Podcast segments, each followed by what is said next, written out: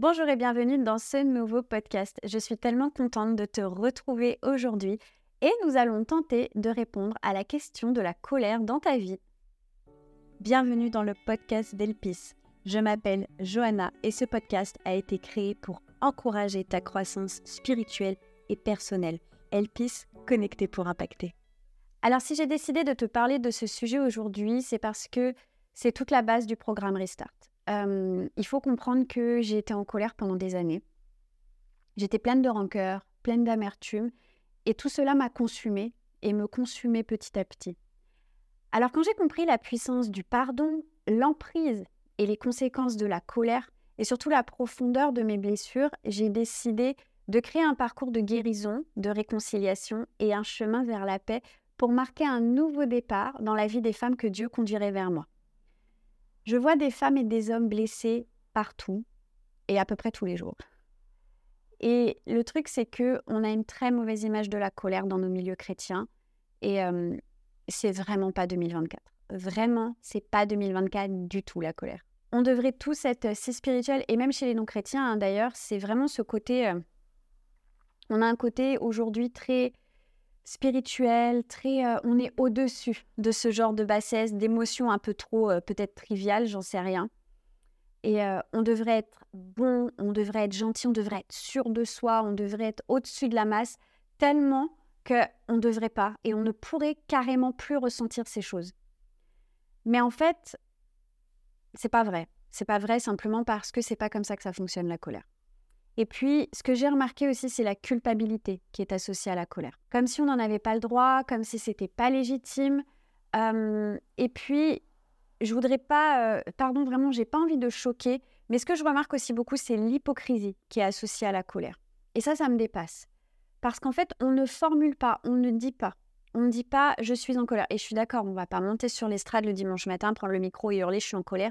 Mais même entre nous, même entre vis-à-vis, entre amis, ça fait pas partie des choses qu'on s'autorise à dire et même qu'on s'autorise à aller explorer. Alors il en résulte qu'il y a un couvert. Un couvert tout simplement qui est mis sur la colère et sur ce qu'elle provoque. Sauf que l'histoire, c'est que plus on va la cacher, plus on va l'étouffer, plus elle va ressortir d'une manière ou d'une autre et plus elle va avoir d'emprise au final.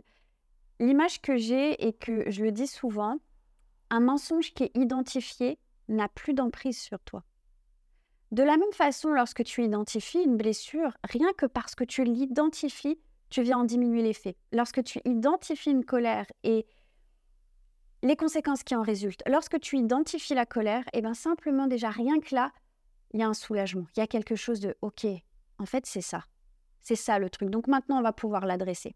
Parce qu'il y a des conséquences au fait d'être en colère, notamment euh, des conséquences physiques, des conséquences psychologiques et émotionnelles et des conséquences spirituelles. Et c'est bien pour ça que je fais cette vidéo aujourd'hui. Il y a des conséquences spirituelles dans le fait d'être en colère. Je vais bientôt te définir la colère, mais s'il te plaît, avant de commencer, n'hésite pas à t'abonner à cette chaîne et à t'abonner à la newsletter également. Ainsi, tu recevras en avant-première toutes les news qui concernent Elpis et aussi tu seras encouragé tous les lundis matins à 6h par un mail qui va booster et encourager ta foi. Alors la colère, c'est quoi? Eh bien la colère, c'est une émotion. Et quand je dis une émotion, je parle bien des émotions qui sont primaires. Ça veut dire que tu as été créé avec cette capacité naturelle, cette capacité, oui, à ressentir, à vivre des émotions. Alors on le sait, les émotions, elles ne doivent pas diriger notre vie. Et je voudrais juste qu'on pose ça tout de suite. C'est pas l'objet de cette vidéo. Cependant, on part du principe que j'affirme, je pense, je crois que les émotions ne doivent pas diriger notre vie. On ne devrait pas être esclave de nos émotions. C'est pas l'objet, mais je voulais vraiment que ça se soit posé. Et à partir de là, tu peux recevoir ce que tu as à recevoir de ce podcast. En fait, les émotions, ce sont des alliés. Ce sont tes amis. Elles sont là pour t'indiquer les choses qui sont profondément ancrées en toi. La colère, elle répond à une frustration. Elle répond à une injustice, à ce que tu perçois ou pas comme étant justice. Elle répond à quelque chose qui est profondément ancré en toi et peut-être tu ne le savais pas.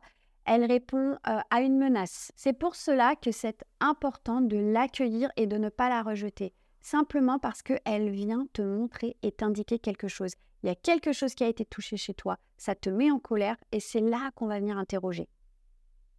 Donc la colère, comme je l'ai dit, c'est une émotion qui est automatique. C'est de l'ordre du réflexe. C'est dans ton cerveau archaïque, tu as une euh, glande qui s'appelle l'amygdale et c'est au niveau de cette glande que toutes les émotions, primaires sont déclenchées, sont régulées.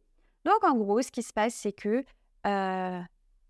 tu es face à une situation ou à une personne qui vient toucher quelque chose chez toi de particulier et ah, ça te met en colère. Qu'est-ce qui se passe dans son corps? Eh bien en fait, il y a une réponse hormonale. C'est pour ça que c'est pas possible de ne pas ressentir de la colère. Tout simplement, ce n'est pas possible. Alors peut-être qu'on la confond avec d'autres choses. Peut-être qu'il y en a, ils la nomment autrement. Le fait est que de toute façon, si vous avez le permis de conduire, vous savez très bien que vous éprouvez de la colère de manière régulière. Voilà. À moins que vous soyez absolument très avancé sur le chemin, auquel cas cette vidéo ne vous concerne pas. Donc il n'y a aucun problème avec le fait de la ressentir parce qu'elle est de l'ordre du réflexe. Lorsque tu apprends, lorsque tu entends, lorsque tu vois quelque chose qui te heurte, qui heurte tes valeurs, qui heurte ton intégrité, qui heurte ce que tu considères comme étant la justice, eh bien là, il y a ce déclenchement hormonal dans ton corps et tu vas vivre un épisode de colère. Je parle du fait de la ressentir je parle du fait de la vivre, je ne légitime pas toutes les actions, paroles ou comportements qui sont menés sous le coup de la colère et qui ont des conséquences qui peuvent être désastreuses. Là, je suis là pour expliquer que la colère, elle existe pour un but et je suis là pour expliquer comment est-ce qu'elle se manifeste et je suis là pour te montrer si oui ou non tu es en colère et tu vas le savoir pourquoi grâce aux conséquences qu'il y a dans ta vie que l'on va énumérer juste après.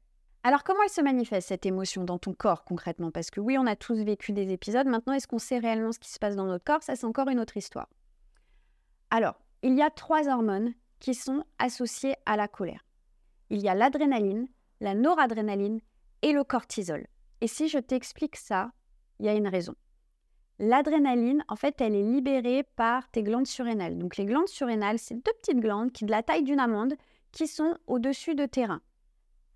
En fait, s'il y a quelque chose qui vient te stresser ou te heurter, eh ben, elles vont venir libérer l'adrénaline et l'adrénaline, elle, elle va venir agir sur ton rythme cardiaque, sur ta pression artérielle et puis sur la préparation de ton corps pour passer à l'action. C'est-à-dire que ton rythme cardiaque va s'accélérer, tes vaisseaux sanguins vont se resserrer. Pourquoi? Parce que là, il va falloir qu'on passe à l'action. Il va, il va falloir, va y avoir en fait dans ton corps une décharge d'énergie à cause de cette hormone pour passer à l'action parce que bah, tu éprouves, tu, tu, es dans une situation qui te met en colère.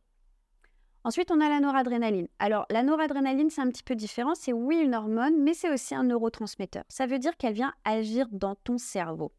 Et elle, elle vient potentialiser les effets de l'adrénaline. Et ensuite, on a le cortisol. Le cortisol, c'est l'hormone du stress. Et quand on voit le nombre de personnes dans la vie qui sont stressées, mes amis, je pense qu'il y a beaucoup de personnes qui sont en colère.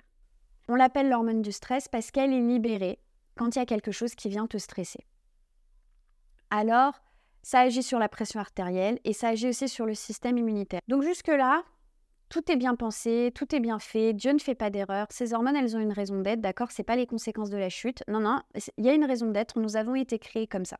Le but de ces hormones, c'est de t'amener à avoir soit une réaction de lutte, soit une réaction de fuite ton cerveau, il est câblé pour adapter sa réponse. C'est-à-dire que selon la situation à laquelle tu es, bah, soit tu vas lutter, soit et eh bah, tu vas fuir. Dans les faits, on aimerait que ça ne se passe pas comme ça, mais en fait, c'est le mouvement qui va être, c'est le mouvement qui va être initié dans ton corps. Nous sommes tous concernés par ça, absolument tous. En revanche, et c'est là où on vient au cœur du message, on n'est pas tous pareils en ce qui concerne l'état de colère constant, la colère chronique ou euh, le stress chronique parce que c'est plus joli. Et là, c'est vraiment une espèce de colère qui est cristallisée. Et ça, ça s'appelle de l'amertume ou ça s'appelle de la rancœur. Ah, ça fait mal. Ça, c'est des mots qu'on n'aime pas, surtout chez les chrétiens. On va l'appeler aussi la colère froide par moment. moi, j'aime bien cette idée de une colère qui est ronronnante.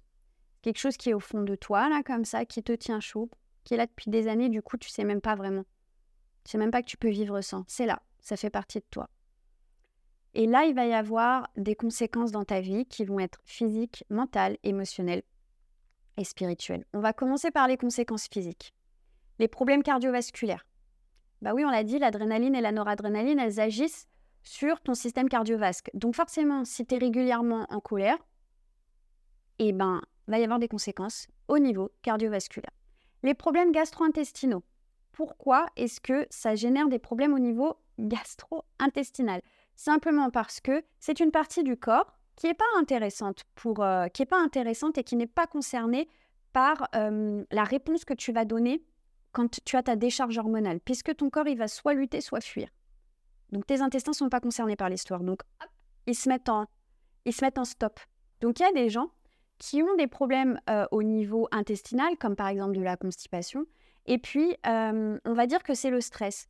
Oui, ça peut potentiellement être le stress, mais j'encourage quand même vivement à poser la question de la colère, de l'amertume. T'en es où en fait par rapport à tout ça dans ta vie? Est-ce que le soir tu te rejoues des scènes et ça t'empêche de dormir? C'est pas du stress ça. Donc on va y venir juste après. Ensuite, on va noter un affaiblissement de ton système immunitaire, donc tu vas tomber plus facilement euh, malade. Bah, ça, c'est à cause du cortisol. Les problèmes d'inflammation, eczéma, psoriasis, bon, ça, c'est les deux grands et puis les maladies aussi, les maladies inflammatoires. Pourquoi? Parce que le stress, parce que le cortisol, ça vient augmenter l'état d'inflammation de ton corps. Donc, il peut y avoir des conséquences comme des problèmes de peau ou des maladies inflammatoires. Je ne suis pas en train de dire que toutes les maladies inflammatoires sont concernées par ça. Cependant, il y a un lien. Il y a des études qui ont été menées de manière assez récente. On est en train de mettre en évidence le lien entre abus sexuel et maladie chronique. Je pose ça là, mais pour le coup, bah, maladie inflammatoire chronique. Il y a un lien. Ensuite, les problèmes de dépression, d'anxiété, les troubles émotionnels. Et puis les problèmes relationnels. Parce que plus on va être proche de toi, plus on va se frotter à ce fond-là. Cette colère ronronnante, cette amertume, cette rancœur, on va la voir. Plus on va passer du temps avec toi, plus on va être proche de toi, plus on va l'avoir. Donc souvent, c'est les gens qui sont proches de toi qui savent dans quel état émotionnel tu es. Les gens que tu croises au travail, les gens avec qui euh, tu arrives encore à porter ton masque social, ils ne le voient pas nécessairement. Et des problèmes comportementaux. Dans les cas les plus extrêmes, il peut y avoir des troubles alimentaires ou de l'automutilation, des choses comme ça. ce sont des personnes souvent qui sont très en colère parce qu'elles ont vécu des choses dures. Et en fait, il faut que cet amas d'énergie sorte là, ce, truc qui est redéclenché par les épisodes de colère. Il faut que ça ressorte. Maintenant, tu es en train de me dire, mais attends, comment ça se fait qu'il y a tout qui les met en colère et tout? Alors oui, il y a des personnes, effectivement, parce qu'il y a le fond qui est de toute façon colérique là, qui est tellement dans l'amertume et dans la rancœur que le moindre stimulus, le moindre stimulus pardon, va déclencher un épisode de colère. Cependant, il y a autre chose. il faut savoir que ton cerveau, il est vraiment super bien fait et il a une puissance qui est assez insoupçonnée. Quand tu fais de la rééducation chez le kiné ou quand tu fais du sport à un certain niveau, on va t'entraîner à visualiser les mouvements que tu dois faire. Par exemple, tu fais du tennis, tu, vas, tu dois travailler ton service, tu dois, voilà, il y a un mouvement particulier. je prends l'exemple du tennis, je ne sais même pas pourquoi, parce que euh, moi j'ai porté une raquette une fois, c'était la cata, passons. Tout ça pour dire que quand tu visualises ton service, tu actives dans ton cerveau les mêmes zones que si tu étais en train de le faire. C'est hyper puissant. Ça veut dire que lorsque tu es dans ton lit là le soir, et puis que tu es en train de te refaire, tu es en train de te refaire les trucs, tu es en train de te revivre les trucs de ton enfance, tu es en train de te revivre les trucs avec Thérèse au travail qui t'a saoulé, avec ton boss qui a un comportement inadéquat avec toi, la dispute avec ton mari de la semaine dernière, et puis en fait tu t'es sentie incomprise, et puis c'est venu taper quelque chose en toi, et ça te met en colère. Quand tu revis tout ça, tu redéclenches la cascade hormonale. C'est pour ça qu'il y a des gens, ils disent ouais, ça m'a énervé, j'ai pas réussi à dormir. Mais oui, mais en fait, c'est parce qu'il y a une hormone qui est en jeu. C'est pas que parce que c'est pas que au niveau de tes pensées que ça se passe. Non, c'est que c'est tellement fort qu'en fait, eh ben, ça a un impact sur ton corps qui fait que tu vas avoir des décharges hormonales qui fait que ben oui, trouver le sommeil là, c'est juste plus possible parce que ben il y a de l'adrénaline, il y a de la noradrénaline, il y a du cortisol. Donc ben non, tu peux plus dormir là.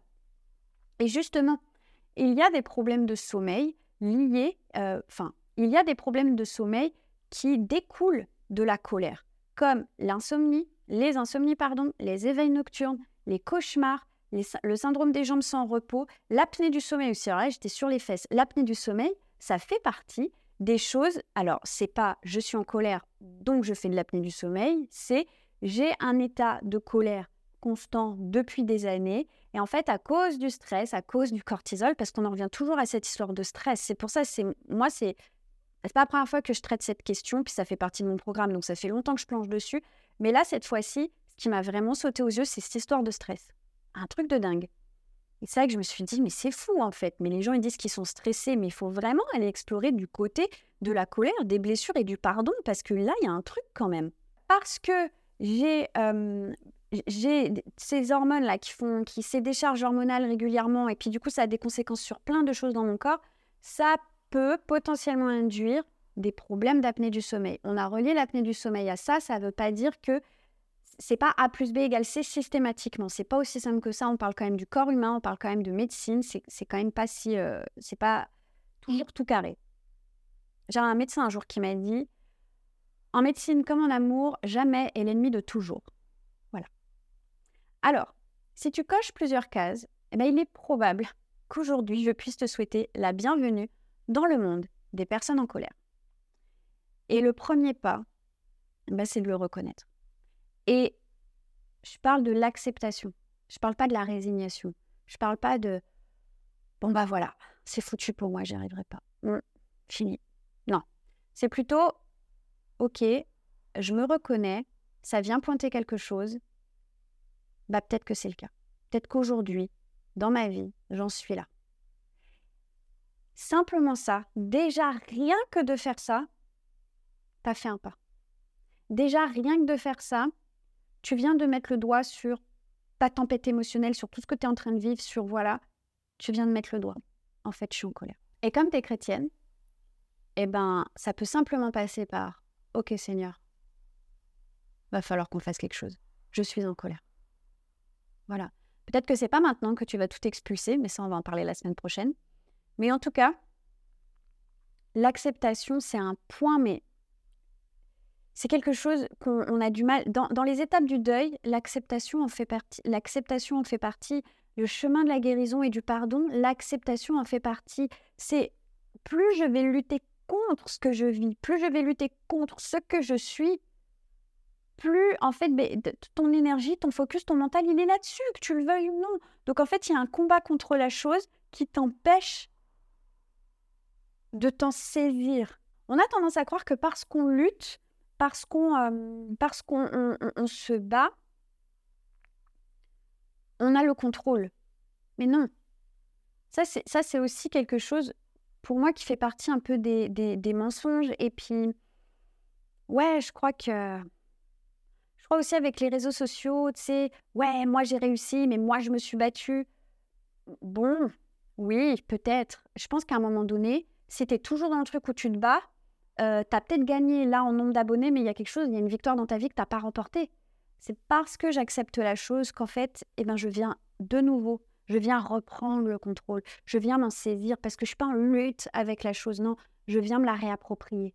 Je viens me la réapproprier et dire, ok, maintenant, comment on fait avec ça? C'est quoi là c'est ce monstre-là qui est dans ma vie et que je combats depuis des années? Maintenant que je l'accepte, maintenant que je dis, viens, assieds-toi à côté de moi, on va parler. Qu'est-ce qu'on fait de ça?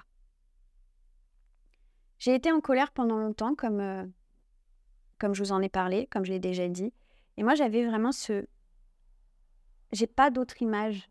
Tellement j'étais... Ça, ça, prenait tout en moi, j'avais envie de vomir.